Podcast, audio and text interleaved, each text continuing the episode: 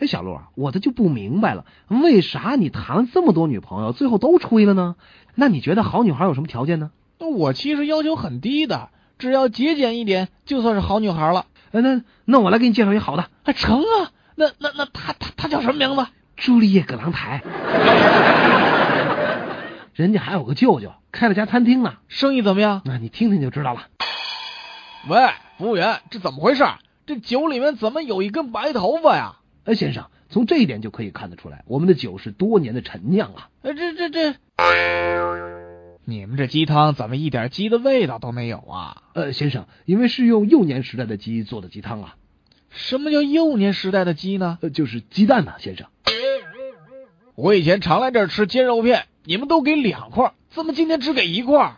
呃，先生，实在抱歉，今天厨师粗心了，忘了把肉切开成两块了。我点的牛排里面为什么会出现一块橡胶轮胎呢？呃，先生，没办法，这是历史发展的必然，汽车总会要代替牛马的嘛。